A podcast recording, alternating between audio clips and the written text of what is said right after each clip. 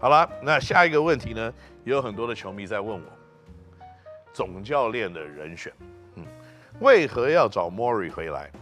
洪启超代班的期间表现得如何？OK，嗯，就像莫瑞教练所讲的，热身赛拉类教练，开幕战洪启超教练，第二场由莫瑞总教练。那莫瑞总教练呢，在拿到工作证以后，记得 拿到工作证以后开始上班，总共才三天的时间而已啊，就打了第一场比赛了。那他有多少的熟悉了解度呢？其实并没有非常的多。那所以我认为，在这样子的一个环境里面呢，在新的总教练慢慢的加入跟投入自己的思维跟想法，球队的团队默契一定会提升。那当然也有很多人在讲，哇，又是阶段性任务啊莫瑞是不是来要走了？各位，我跟大家分享一件事情啊，本土教练。跟外籍教练两个最大的差别是什么？各位有没有想过这个问题？以一个经营者来看，我可以跟大家这个讲的一件事情啊，就是本土教练你寻找的时候，你必须要去寻找一个适合你团队风格，而且是你可以花时间跟资源来培养，让他成长成为。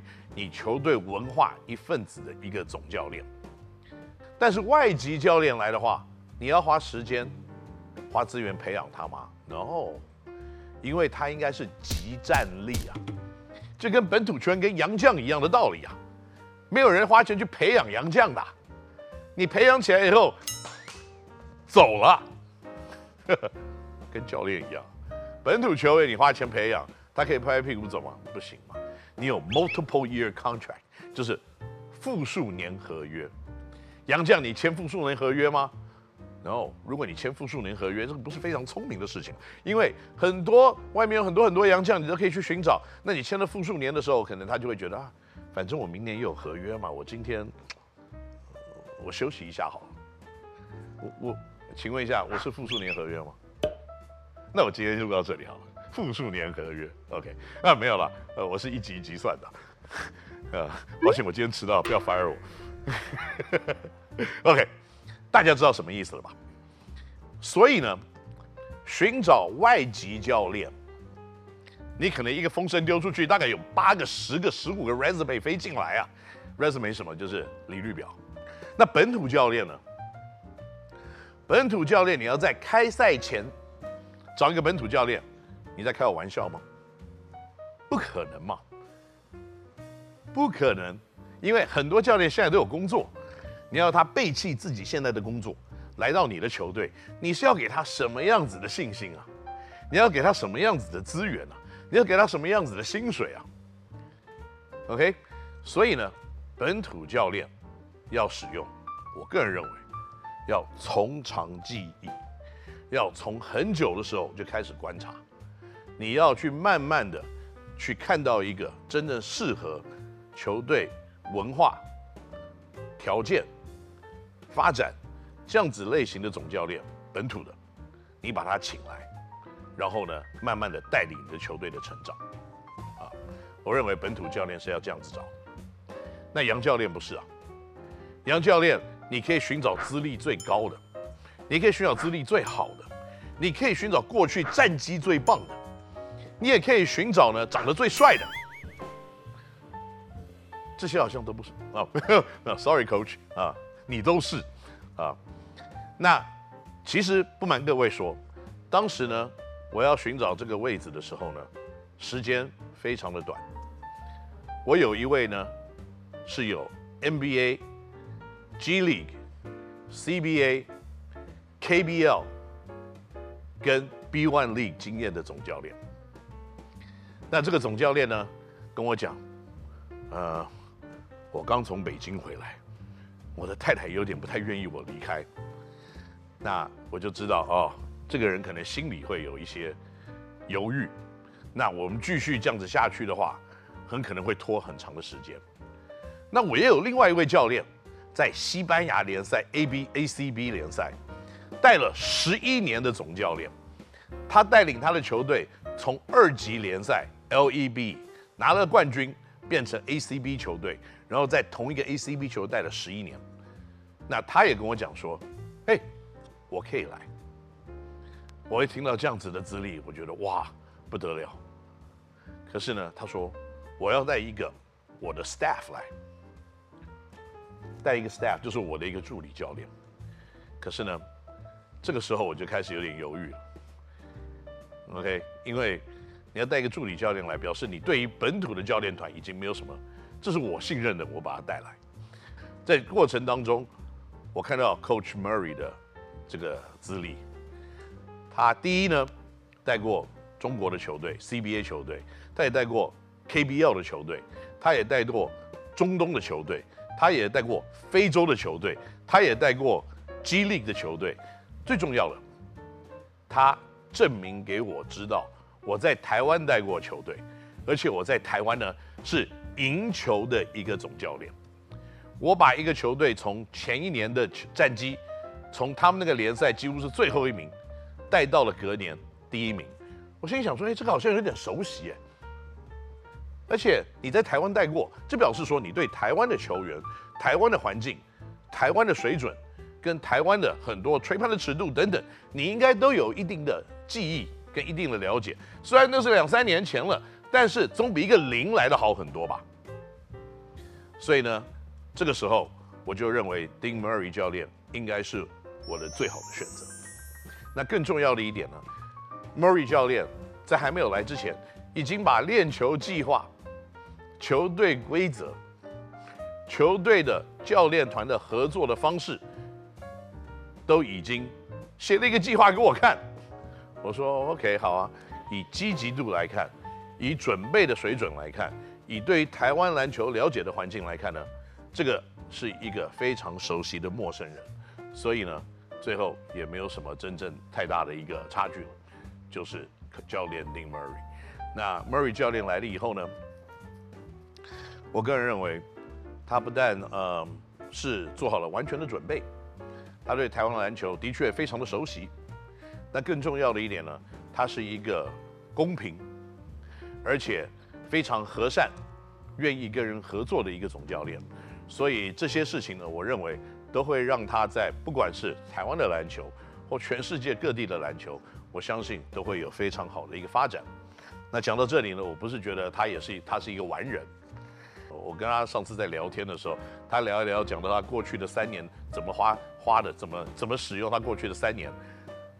他就跟我一样，开始有点情绪起来，开始掉起了眼泪。这个时候呢，我就知道，Murray 教练非常的想念台湾，应该在台湾会有良好的表现的。哦，Murray 这样讲这么多，我我们也要逃避。我觉得启超教练做的怎么样？那启超教练呢？我认为在这个球队的熟悉度是很足够了。他慢慢的开始更了解自己的球员。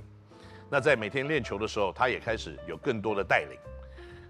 那临场的经验呢，不是每一个人都有天分的。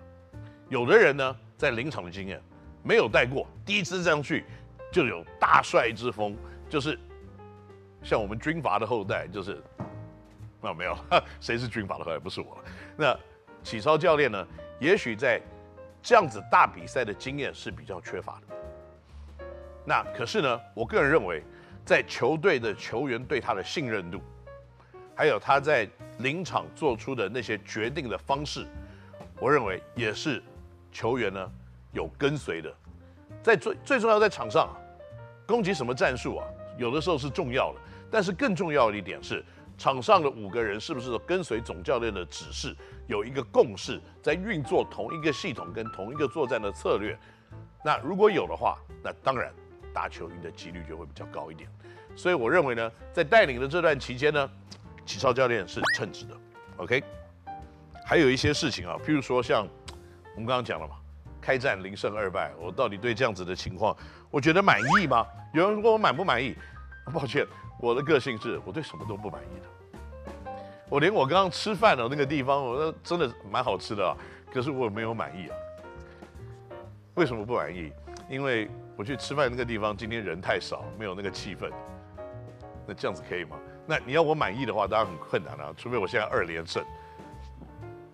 然后接下来再来三十八连胜，那我就很满意了。不过 以现在状况，当然没有很满意。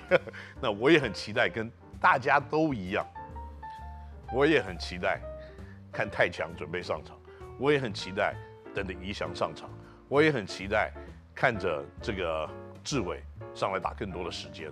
但是你问我满不满意？我对于现在我所有球员在场上做出的付出，我算是非常满意了。我对于今年。右伟的成长，绿翔的成长，博智的成长，还有所有这些钢铁人年轻球员以及中生代球员的成长，我都是很满意。我也很满意，正如对于球队的一个领导，那每一个球员都有不同的对场上的贡献，这些我是满意的。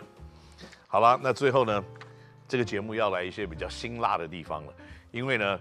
我知道啊，我们的小编常常会把一些故意来冲我的这些问题拿出来，看我可不可以，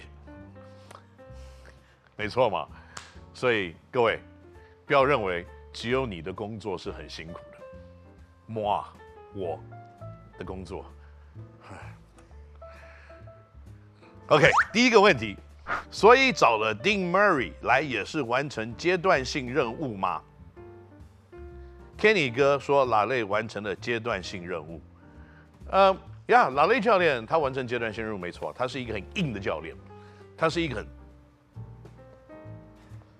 我我说 OK，他是这样子一个教练，所以呢，我们必须要跟随他的脚步。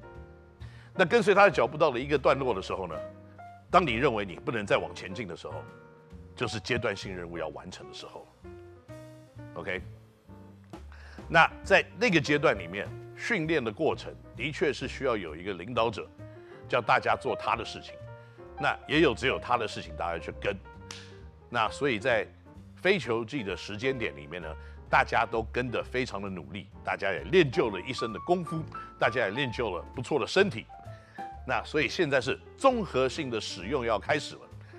那所以就来了丁 Murray 教练。那大家说 d e a Murray 教练是要我来完成阶段性任务的吗？嗯、，Yeah，。那不然呢？每个教练不是都有一个阶段性的任务？他不要完成那个，他要完成什么呢？不是吗？如果你的阶段性完成的结果，在这个球季打到最后三十八胜二败，那你觉得他会拜拜吗？如果他三十二三十八胜二败，他拜拜的话，那该拜拜的应该是我吧？为什么讲错？没有嘛。所以阶段性任务完成，不代表说他不会延续他接下来的任务，只是接下来的任务适不适合他。如果他今年的胜率超过六成，你觉得有任何一个头脑有任何智商的总教总经理会 fire 一个六成、六成五、七成进入季后赛的总教练吗？再加上这个总教练。他跟所有的球员相处都是非常的好，他对他的教练团分配工作的能力是强的，而且给予正确的指导，也让他们慢慢的进步。球员也在他的教导之下呢，打出了一个真正的团队，还有建立了一些真正的规范跟文化。即使他是外籍教练，你认为一个头脑好的总经会 fire 这样子的总教练吗？所以阶段性任务完成，如果你下个阶段也适合你，那工作仍然就是你的。所以千万不要乱挑鱼病，OK？阶段性任务完成，因为还有下一个阶段，就是这个教练适不适任的问题而已，OK？这是谢谢我们张丞相，丞相，如果你在唐朝的话，可能朱皇帝就把你拖下去。啊，没有 开玩笑的。最近看太多宫廷剧了，不好意思。哦，下一位观众，阿诺什瓦辛格。好，阿诺什瓦辛格说，如果他的资历高到天花板，有可能来台湾打球吗？薪资就天差地别了。台湾职业球员能吸引到大咖外籍球员的原因是什么？去年有选秀状元，前年也有选秀探花，哎，那榜眼还是探花，还姓是探花，榜眼。But 来台湾打球大咖的选手从来没有缺乏过。OJ Mayo 也是一个大咖球员。今天你要讲到大咖是你的名气大咖的问题，还是你能力大咖的问题？现在 Dwight Howard 都来打了，Dwight Howard 几年的 All Star 啊？呃，Dwight Howard 现在三十八、三十九了吧？三十七，I don't know，but 他还是很厉害。那你说薪资天高地厚，Yeah，当然他薪资到天花板，因为他们那边没有哦，他们特别太特例。不过能力跟名气有的时候不是同画上等号啊，我的朋友们。你今天可以来一个名气，还有呢，当时选秀，譬如说 Hasheem Thabeet，他是前三顺位选秀哎，可是他来的时候已经三十五六岁了。那我为什么说 Terence Jones 就是太强？他是到天花板，因为他今年三十岁而已。那他的资资历如果真的高到天花板，为什么在台湾打球呢？因为其实如果你不了解 NBA 的话，NBA 其实进进出出的球员的天分是多到不可思议的地步。所以当你在一个球团里面，他们把你判定，把你归类从某一个方面类型的球员的时候，可能你就很难去翻盘你对他们记得记得的一个印象。那所以有的球员呢，他可能进入联盟快，他可能离开联盟也快。那离开联盟以后，他有什么样子的表现？他打出什么样子的成绩？那你就会可以来判断他是什么样等级的一个选手，而不是说他在 NBA 里面的时候，他的名气有多高。而是他离开了 NBA 以后，他是不是仍然有打 NBA 的一个能力？在这边跟大家报告一下，太强来加入钢铁人之前，当时呢，他正好在美国的一个以色列球队叫 Rean，。那 Rean 呢，在美国干什么？他在美国跟 NBA 的球队打热身赛，所以呢，Terence Jones 跟着 Real 球队打了两场拓荒者的比赛。也跟雷霆队打了一场比赛，对到拓荒者的时候，他上场时间不多，得了四分七篮板，他打了十一分钟而已。可是对到了拓呃雷霆队的时候，他上了三十五分钟，得了十五分，抓了七个篮板。所以你跟我讲他有没有再回到 NBA 的能力？我个人认为，以能力来看，他是有这样子天分跟能力的。那只是他有没有这个机会，他有没有这个机遇而已。所以呢，如果你真的这么看不起我们台湾篮球的话，说资历高的球员、能力高的球员就不会来台湾打球，啊，我必须要跟你分享，这是错误的一个想法。因为我个人认为，特别是这两年看 Michael Singletary 打球，他是一个没有进过 NBA 的人，他的能力非常的高，不要小看这些球员。那所以呢，呃，在今天呢，我们的节目讲完了第一、第二礼拜在 P League 里面的发生的一些事情之后呢，在下个礼拜我们会有更多的国内篮球的资讯要跟大家分享。那到底要分享什么呢？我相信大家也慢慢的会知道，因为它不会是一个秘密，因为超人降临台湾。所以呢，在下个礼拜，如果你有兴趣的话，继续锁定我们 Kenny 闹星球，我们下个礼拜再见，拜拜。